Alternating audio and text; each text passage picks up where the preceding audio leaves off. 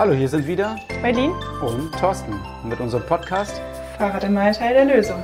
Ganz genau. Ich weiß gar nicht, ist es ein eigener Podcast oder eine Fortsetzung? Wir waren beim letzten Mal so ein bisschen hängen geblieben und hatten uns auf heute vertagt. Ne? Genau, wir haben ja letztes Mal schon angekündigt, dass wir uns ein bisschen auf den Einzelhandel und auf Innenstädte ähm, nochmal konzentrieren wollen und damit starten wir heute. Ja. Deine Frage war, du hast das Gefühl, es sind viel mehr Fahrradfahrer unterwegs als vorher und wolltest von mir Zahlen haben. Genau, schieß los. Ja, okay. Habe ich mitgebracht. Ich habe so ein bisschen die Zahlen rausgehört ähm, und gelesen. Ungefähr 25 Prozent ist der Radverkehrsanteil in der Corona-Lockdown-Zeit gewachsen und auch jetzt wird der noch deutlich höher sein als ähm, vor der Corona-Krise. Ähm, was man auf jeden Fall gemerkt hat während des Lockdowns, dass viel mehr Radfahrer unterwegs waren. Das ist auch das, was sich so ein bisschen gefestigt hat, weil die Straßen auch total leer waren. Und ich glaube, wenn die Straßen total leer sind, dann haben auch die, die sich sonst nicht wirklich sicher fühlen auf dem Fahrrad, den Mut gefasst, Fahrrad zu fahren und in der Stadt Rad zu fahren. Und ich glaube, da sind die ältesten äh, Fahrräder aus dem Keller geholt worden, die sind aufgepumpt worden und dann sind die Leute ähm, ihre Wege mit dem Fahrrad gefahren. Ja, die Straßen waren ja relativ leer, weil viele Leute dann von, vom Pendeln aufs Homeoffice umgestiegen sind. Und ähm, vielleicht magst du mal erzählen, also ich habe das Gefühl, dass es wieder ein bisschen gestiegen ist, aber das kann natürlich auch trügen. Wie sind da so deine Erfahrungswerte? Also sind die Leute jetzt vermehrt im Homeoffice geblieben oder wie entwickelt sich das vielleicht? Da gibt's ja auch schon äh, einige Untersuchungen zu und ähm, viele sagen, dass wir nicht in die Zeit zurückgehen, wo wir quasi alle ohne Homeoffice äh, klargekommen sind oder wo Homeoffice was super Besonderes war, dass man mal einen Tag irgendwie zu Hause geblieben ist. Homeoffice hat sich etabliert und ich glaube, Corona ist nicht schuld daran oder äh, ist nicht der Auslöser dafür, dass Homeoffice jetzt so, so etabliert ist. Die Zeit war eh reif. Ich glaube, das war jetzt nur der Anstoß. Das muss man jetzt mal machen und ausprobieren und das geht ja auch ganz gut. Viele haben festgestellt, dass es super funktioniert. Ich kann auch aus meiner eigenen Arbeit berichten, dass ähm, Homeoffice beziehungsweise dass ähm, Videokonferenzen wirklich sinnvoll waren. Wir haben uns einige Wege quer durch Deutschland in unserer Vorstandsarbeit gespart, weil wir Videokonferenzen gemacht haben und ähm, die Treffen dadurch wirklich minimiert haben. Das hat sich, ähm, das hat sich bewährt und das bewährt sich eben auch beim Homeoffice. Und das hat zur Folge, dass die ersten Prognosen von Immobilienmaklern so sind, dass ungefähr 25 Prozent der Büroflächen in den Städten in Zukunft leer stehen werden. Noch mehr Leerstand. Ja, noch mehr Leerstand weiß ich gar nicht so genau.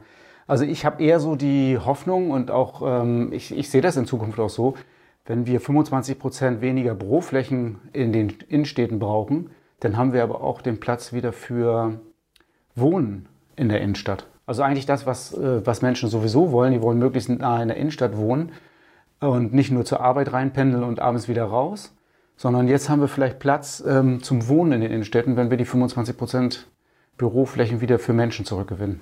Ja gut, aber sind denn die Innenstädte noch so lukrativ, wenn alles leer ist? Also ich kann jetzt so aus Bremerhaven zum Beispiel berichten. Ähm, ich lese jetzt immer in der Zeitung, dass immer mehr Geschäfte aus den Innenstädten, gerade auch die großen Geschäfte wie Saturn oder Karstadt verschwinden. Und ich persönlich frage mich dann noch, ähm, wie anziehend so eine Innenstadt überhaupt ist, wenn da keine Läden mehr sind. Ja, die Tendenz ist eindeutig auch zu erkennen. Es ähm, ist aber durch Corona verstärkt worden oder vielleicht ist es gar nicht durch Corona verstärkt worden, sondern Corona zeigt es auf, was das Problem ist. Das Problem ist ja, ist ja wird viel über den äh, Internet, über Onlinehandel gemacht.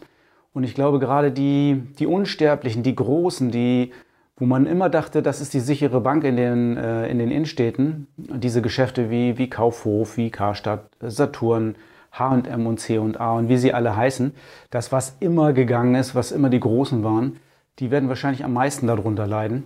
Denn ich kann mir vorstellen, wenn wieder mehr Menschen in der Innenstadt wohnen, man hat nicht immer den Bedarf, äh, Klamotten zu shoppen oder diese Sachen zu machen, sondern ich glaube, es wird ganz andere, ganz andere Bedarfe geben in der Innenstadt in Zukunft. Und die wären welche? Also na, wenn ich mir vorstelle, wir gewinnen 25 Prozent Raum in Innenstädten, wo wir wohnen können, oder vielleicht noch mehr, weil auch noch die großen Einzelhändler äh, nicht mehr in den Innenstädten präsent sind, dann werden wir noch mehr äh, Raum zum, zum Leben und Wohnen gewinnen.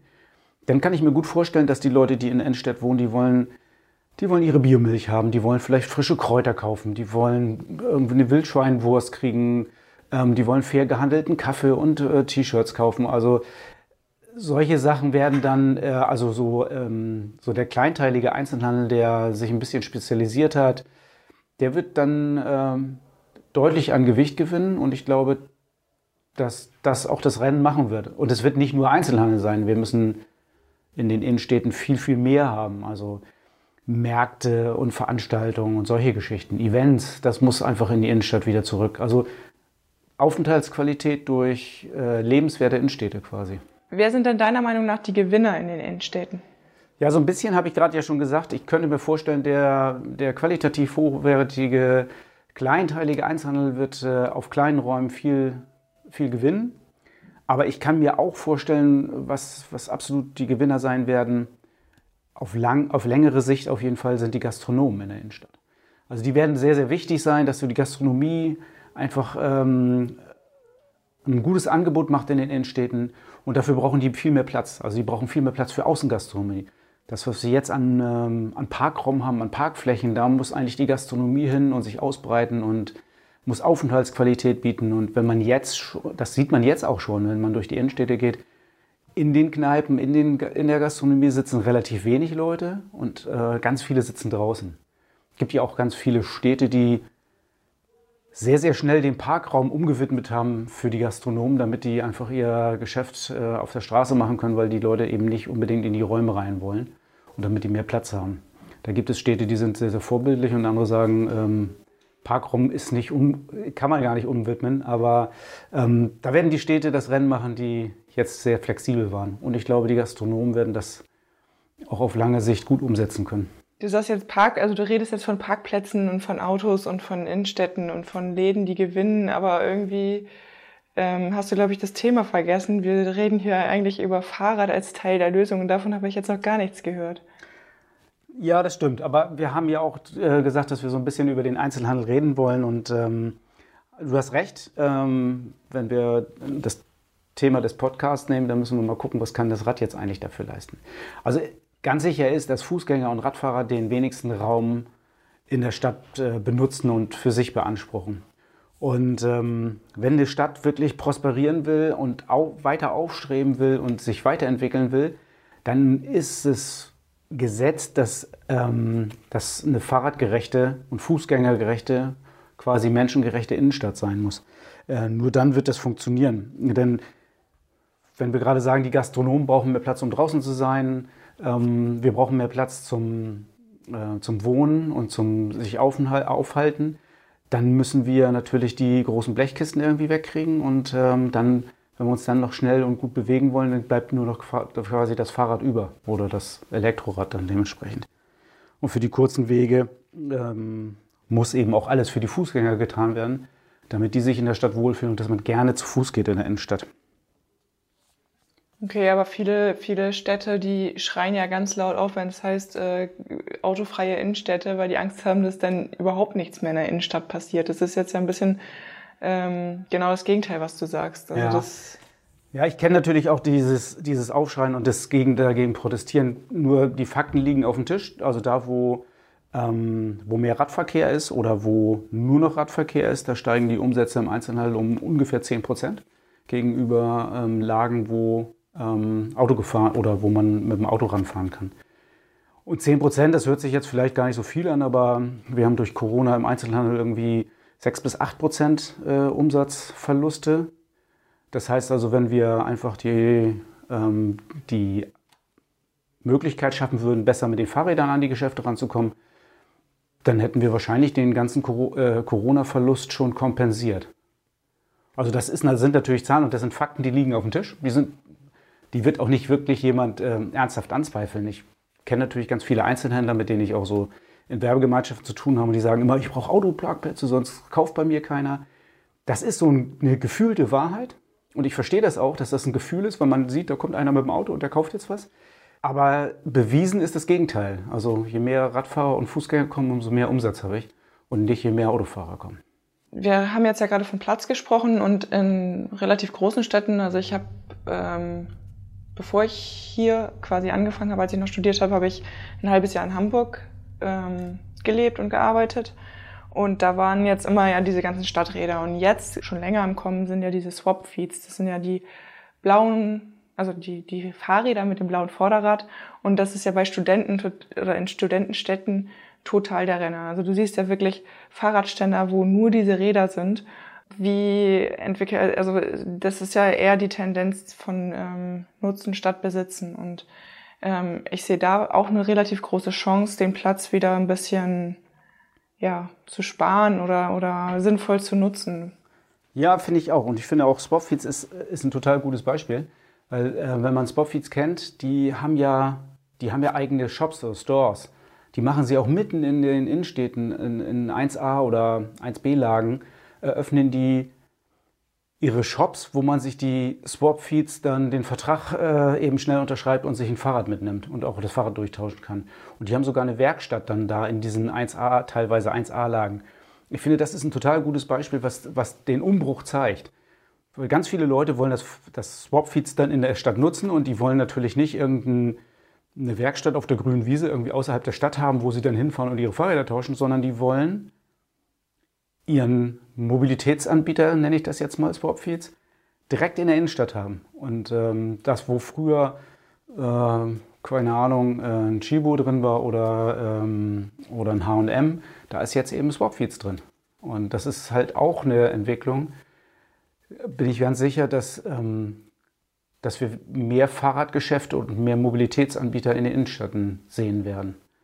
Also ganz entgegen dem Trend, dass im Augenblick immer mehr Fahrradgeschäfte zumachen und die großen immer größer werden, glaube ich, dass in Zukunft Fahrradgeschäfte, die ein richtig gutes Serviceangebot haben, für die Leute, die in der Innenstadt wohnen, extrem wichtig sind und ähm, auch stark nachgefragt werden.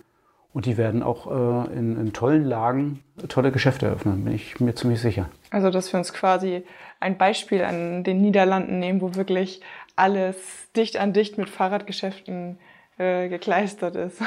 Ja, ich finde, Holland ist, ist ja ein total gutes Beispiel. Also ga, ganz sehr viel mehr Radverkehr als in Deutschland.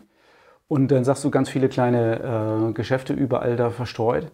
Und ich glaube, das ist, ähm, das ist auch das, was in, äh, in den deutschen Städten dann passieren wird. Wenn der Radverkehrsanteil steigt, du hast Fahrräder, die, die viel gefahren werden, oder wenn sie viel gefahren werden, dann brauchen sie auch ähm, viel, viel mehr Service. Ob das jetzt eine Wartung ist oder ob das eine kleine Reparatur ist oder ob es dann nur mal die Hilfe ist beim Luftaufpumpen oder sonst irgendwas. Und ich glaube, ähm, sehr serviceorientierte Fahrradläden werden sich in den Innenstädten äh, breit machen und es wird auch mehr werden. Ganz entgegen dem Trend, dass im Augenblick die Fahrradgeschäfte weniger werden und nur die großen größer werden, glaube ich, dass sich das auch drehen könnte und gerade in den Innenstädten kleine, feine, serviceorientierte Fahrradgeschäfte wieder entstehen können. Ich war ja am äh, Wochenende, habe ich ja meine lange Radtour gemacht und da musste ich auch beobachten, gerade in diesen touristischen ähm, Hotspots, sage ich erstmal, wo viele Leute Urlaub machen, da waren teilweise riesig große Flächen direkt inmitten dieser Touristen-Hotspots mit Fahrradvermietungen. Und das sah so imposant aus, weil die wirklich, also die hatten da reihenweise Fahrräder in sämtlichen Ausführungen und die Leute sind da wie die Ameisen reingelaufen und rausgelaufen. Also es war da, das, also ich fand das schon echt beeindruckend. Und wenn man das dann noch in die Innenstädte umsetzt, könnte ich mir vorstellen, wäre das schon echt nicht nur ein Hingucker, sondern auch ein weiter, weiter Fortschritt. Ja, gerade so Sachen wie Swapfields oder auch äh, Stadtrat in Hamburg oder Lidl Bike, in, an die Lidl Bike ist nicht mehr in Berlin, aber, aber diese, diese Sharing-Konzepte, ähm, die sind ja schon äh, gewachsen und die werden immer größer. Nextbike müsste man da vielleicht nochmal erwähnen. Ähm, ich glaube auch, dass das für die Großstadttouristen und auch für die Großstadtbesucher, die nur für ein, zwei Tage da sind vielleicht, ähm, auf jeden Fall ein Konzept ist und, und das wird immer mehr werden, das glaube ich auch. Und die werden eventuell auch, im Augenblick ist es ja so, dass nur die Räder da stehen und äh, man überhaupt keine Personen antrifft. Aber ich kann mir in Zukunft auch vorstellen, dass es quasi so wie so Concept Stores, wo man auch von dem Konzept überzeugt wird, was sie da machen, äh, dass man das auch in den Städten dann wiederfindet. Ein großer Punkt ist noch, und das ist noch viel zu wenig äh, vorgekommen jetzt, wir hatten vorhin das mit den Gastronomen. Ich kann mir sehr gut vorstellen, dass die Gastronomen auch entdecken werden, dass sie per Lastenrad oder schnellem Lastenrad gerade in ihrem Kiez, in dem kleineren Umfeld sehr, sehr gut ausliefern können. Weil ich, ähm, man ist mit dem Lastenrad, mit dem Elektrolastenrad in der Stadt so viel schneller als mit dem Auto. Man ist so viel flexibler, man kann so viel mehr und schneller ausliefern. Und das haben bisher die wenigsten Gastronomen verstanden. Also die entweder machen gar keinen Lieferdienst oder mit ihren komischen Autos. Ja, zumindest in den kleineren Städten, in den Großstädten, da sieht man ja schon mal mehr ähm, Fahrräder, also Lastenräder zumindest nicht, aber Fahrräder mit diesen großen Boxen vorne drauf oder hinten. Also die werden ja schon mehr, nur nicht, noch nicht so in den Kleinstädten. Ja, ich glaube auch in den Großstädten, wo, wo ähm, für richtige Unternehmer dran sitzen, die das rechnen, da wird ganz viel schon mit Fahrrädern gemacht. Ich würde sagen, das ist so 50-50.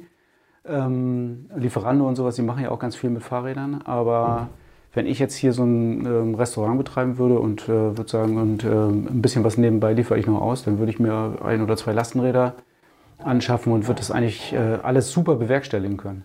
Ich glaube, da wird auch noch einiges passieren mit den Lastenrädern und Lieferdiensten. Ja, das kann ich mir auch vorstellen. Das ist auf Dauer ja auch viel günstiger und äh, vor allem auch ökologischer. Nun reicht es ja eigentlich nicht nur zu wissen, dass das ganze Radfahren und sowas ähm, den Einzelhandel stärken würde und äh, dass autofreie Städte total prima wären, sondern man muss ja auch den ersten Schritt gehen.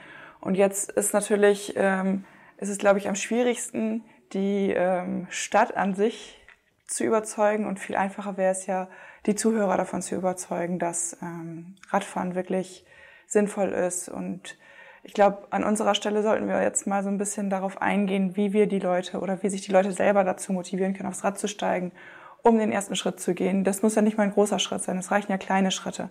Sei es jetzt irgendwie beim Einkaufen oder ähm, dem berühmten Wochenmarkt Einkauf mit dem Fahrrad zu machen. Vielleicht hast du da so ein paar Tipps, wie man sich motivieren kann, tatsächlich mal aufs Rad zu steigen und das Auto stehen zu lassen. Ja, da hast du natürlich recht. Also das war bisher ja irgendwie so ziemlich abstrakt, was wir ähm, da erzählt haben. Und äh, ein konkretes Beispiel finde ich, was du gerade gesagt hast, äh, total gut, Wochenmarkt. Also äh, bei uns in Cuxhaven ist samstags immer Wochenmarkt. Samstagmorgen ähm, zum Wochenmarkt mit dem Fahrrad zu fahren, ist ja äh, sensationell. Das ist ja ein Riesenspaß. Also wenn man das gemacht hat, ist das immer, man fühlt sich richtig, richtig gut danach. Also vielleicht morgens als erster mit dem Fahrrad zum Wochenmarkt, schön eingekauft, sich nicht über die Parkplatzsuche geärgert, sich darüber gefreut, dass man ganz vorne ansteht, dass man alles mitnehmen kann, ganz einfach und dass man dann wieder zu Hause ist. Das finde ich ist so ähnlich wie ähm, sportlich Radfahren, Rennradfahren. Wenn ich mir vornehme, morgens um sechs äh, Rennrad fahren zu gehen, eine Stunde, dann äh, finde ich das gut. Ich weiß auch, dass mir das gut tut. Ich weiß, dass der ganze Tag besser ist. Aber wenn ich dann morgens um sechs im Bett liege, dann denke ich, hm, jeden Tag nur, äh, heute nicht. Und da gibt es so ein paar kleine Tricks beim Rennradfahren, dass man sich irgendwie schon die Schuhe, die Klamotten schon hinlegt, das Fahrrad schon bereitstellt, das abends schon macht. Und dann funktioniert das morgens eigentlich auch viel, viel besser, weil man einfach vorbereitet ist. Und ich kann mir ähm, oder weiß, dass es auch beim Wochenmarkt so funktioniert. Wenn man sein Fahrrad schon mal fertig macht, schon vielleicht eine, eine tolle Radtasche hat, die man ans Fahrrad schon da dranhängt, die Tupperdosen rein, damit man irgendwie den Schafskäse und die Oliven, die man kauft, nicht noch in einer Plastikdose kriegt ähm, und das alles schon fertig hat, dann ist es auch ganz einfach, Samstagmorgen ganz früh aufs Rad zu steigen, zum Wochenmarkt zu fahren und sich da richtig drüber zu freuen. Und ich glaube, das ist so ein richtiger erster Schritt, wie man dann ähm, das wo, also eine richtig gute praktische Umsetzung von dem, was wir die ganze Zeit erzählen. Wie machst du das?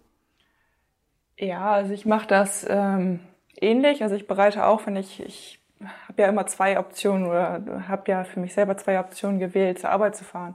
Entweder ich nehme das Pedelec, was natürlich ein bisschen bequemer ist, oder ich fahre sportlich mit einem äh, Biobike hierher. Und ähm, da ist es natürlich genauso. Ich bereite dann auch abends, wenn ich mich dafür entscheide, sportlich zu fahren, bereite ich abends alles vor, damit das morgens schnell geht und räume aber meistens die Sachen, die ich fürs Pedelec brauche, so weit weg, dass mir das zu anstrengend ist, die Sachen rauszukramen und mich dann automatisch aus normale Fahrrad setze und losfahre. Und das ist ja im Grunde genommen genau der gleiche Ansatz. Also wenn ich deinen Tipp jetzt richtig übersetze, sagst du den Autoschlüssel im Blumenkasten vergraben und das Fahrrad schon mal äh, startbereit hinstellen. Ins Wohnzimmer am besten. So, so ähnlich, zumindest. Genau. Ja, also ähm, von den Leuten, die wirklich mit dem Fahrrad zum Wochenmarkt fahren und äh, da morgens einkaufen und irgendwie das frische Gemüse und äh, frische Kräuter und sonst irgendwas kaufen, weiß ich, dass die irgendwie den ganzen Samstag, das ganze Wochenende einfach äh, total gut oder besser drauf sind, als wenn sie es mit dem Auto gemacht haben und sich dann geärgert haben. Also für die, die die Möglichkeit haben, die also so im Umkreis von fünf, sechs Kilometern um den Wochenmarkt in Cuxhaven wohnen, die sollten sich vielleicht mal unseren Tipp zu Herzen nehmen und irgendwie Freitagabend das Fahrrad vorbereiten für die Fahrt zum Wochenmarkt. So können wir eigentlich, äh, so können wir eigentlich enden und ins Wochenende gehen, oder? Das würde ich auch sagen. Also ich glaube, Wochenende, fantastisches Wetter, rauf aufs Rad, auf zum Wochenmarkt. Wir sehen uns da, oder? Jo. Okay, bis dann.